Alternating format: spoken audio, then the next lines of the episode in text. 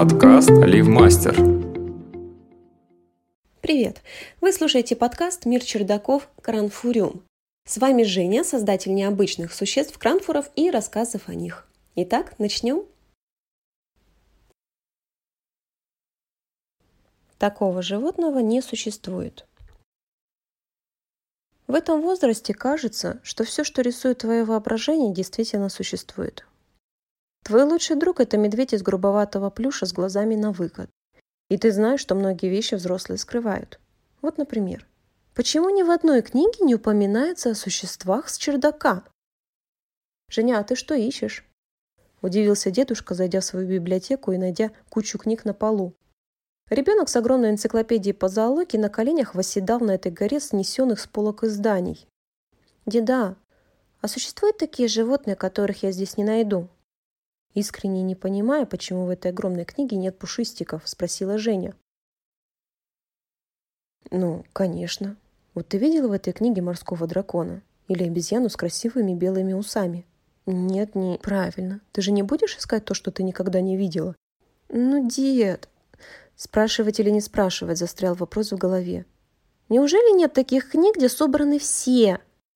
Наверное, есть. Я не видел.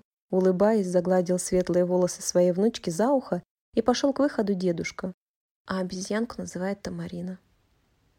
«Мне не Тамарина усатая нужна, а пушистик с чердака», – проворчала девочка, начиная ставить на место огромные книги с картинками. Бабушка снова собиралась в ночное дежурство. Солнце мягко грело асфальт перед окнами душной квартиры. Сквозь деревья и огромный стадион виднелась десятка, та самая школа, в которой училась когда-то мама и училась тетя. Бабушка снова собиралась в ночное дежурство. Солнце мягко грело асфальт перед окнами душной квартиры. Сквозь деревья и огромный стадион виднелась десятка, та самая школа, в которой училась когда-то мама и училась тетя. Дворовые девчонки бегали в своих заботах только что открытого магазина, в котором принимали листья черемухи и клена, или так называемого дерева с самолетиками.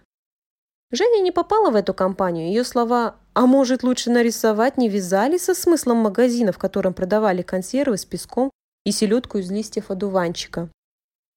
Перед глазами снова серая пыльная лестница. Заветный лаз на чердак. Тепло и уют сумерек. Сегодня даже ждать не пришлось. Малыш Пушистик решил выглянуть, когда Женя только показалась из-за досок. Маленькими медленными шажками он подошел к самому освещенному месту чердака и встал там. «Ты зачем сюда ходишь?» Нога девочки соскользнула с балки, и обломок доски сильно царапал тощую ногу. Ожидала она чего угодно, но только неосознанную речь от этого клубка меха. «Тебе больно?» Существо заволновалось, подбежало ближе и стало ждать, пока Женя вытянет ногу из досок. «Покажи ногу!» В диком шоке и стойким гулом в ушах, давящими слезами и застрявшим где-то в глотке криком Женя вытащила ногу. «Ну, ничего, такое мы проходили», — улыбнулся хитрый житель чердака. «Что значит проходили?» — передернула девочку от касания маленьких тепленьких пальчиков. «Ну, то и значит, глаза закрой и молчи». Песклявый приказ был и милым, и каким-то страшным одновременно. «Ну не дергайся, а!»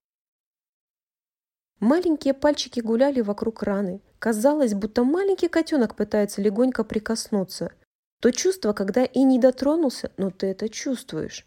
И тепло, как от почти остывшей грелки. «Ты сюда приходить-то еще будешь?» Снова этот приказной голос маленького пушистика. «Я люблю здесь бывать». Я это знаю, а приходить ты сюда будешь? Да, пока мама с папой за мной не приедут. Такое ощущение, будто предыдущим ответом не было понятно, что в это место он обязательно будет возвращаться. А что? Да не, ничего, глаза открывай. Пойдет? Женя вытерла слезы, которые уже докатились до подбородка и щекотали его, а затем открыла глаза. Это пушистое создание стояло около колена и смотрело широко распахнутыми глазами. На ноге не было ничего. Даже упоминание о том, что только что нога была почти распорота острым обломком доски. «Как ты это сделал?» Растирая слезы вместе с пылью чердака, не могла поверить в увиденное маленькая девочка. «Каком кверху? Кажется, так любят говорить большие люди. Или нет?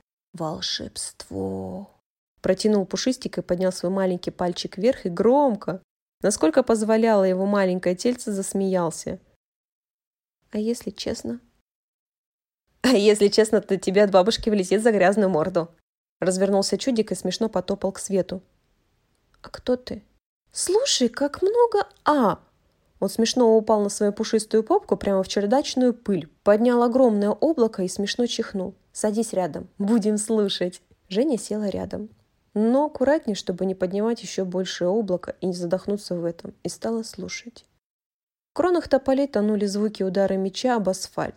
Детские крики казались такими далекими-далекими. Какого-то Антона звали домой, потому что он наказан за что-то вчерашнее. Лай собак сливался с чириканием воробьев. Лучше всего было слышно воркование голубей, которые сидели под той же крышей, что и забавный пушистик и маленькая светловолосая девочка. Эти вечера с пушистым чудиком стали тем, чего маленькое сердечко девочки ждало больше всего. Каждое посещение чердака заброшенного дома сопровождалось безумными историями и кучей вопросов, на которые был один ответ. Не задавай вопросов. На одни ты получишь ответ, а на другие ты не захочешь слышать этот ответ. Такой ответ всегда был непонятен маленькой девочке. Как так? Почему не надо получать ответы на свои вопросы? А ведь небо нас слышит. Как обычно, чуди глянул в щель, в которой голубело августовское небо. Откуда ты знаешь? Ты опять задаешь вопросы? Но ну, я не могу привыкнуть к тому, что их нельзя задавать. Дедушка всегда отвечает на них. Я не дедушка. Я рассказываю, а не отвечаю. Ну хорошо, расскажи мне о небе.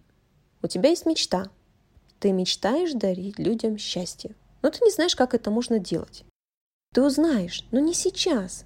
Небо знает, когда дать тебе возможность дарить. А я хочу сейчас.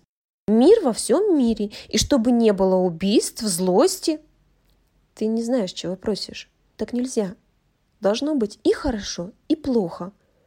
Но ведь когда плохо, это больно. И ты плачешь. Твоя рана – это плохо. Но ты тогда не знала бы, что я умею делать. Мне было нормально, если бы я и не знала. Может быть, но смотри. Чудик коснулся Жени. Перед глазами маленькой девочки встала жуткая картина. Толпы людей, голодных, злых. Маленький ребенок прижимает к груди замученного котенка. Небо заволочено черными тучами. Земля растрескалась. Все настолько серо, что кажется, будто в этом мире нету цвета вообще. Слезы подступили к горлу. Чудик убрал свою ручку. Снова воцарилась тишина чердака, и подвешенные пылинки кружили в лучах уходящего солнца. Вот тебе итог твоего «все хорошо». Я не понимаю. Их слишком много для Земли. Все хорошо для вас, но для Земли это смерть. И вообще. Мы, кажется, про небо говорили. Конец рассказа. Спасибо за ваше внимание и до новых встреч.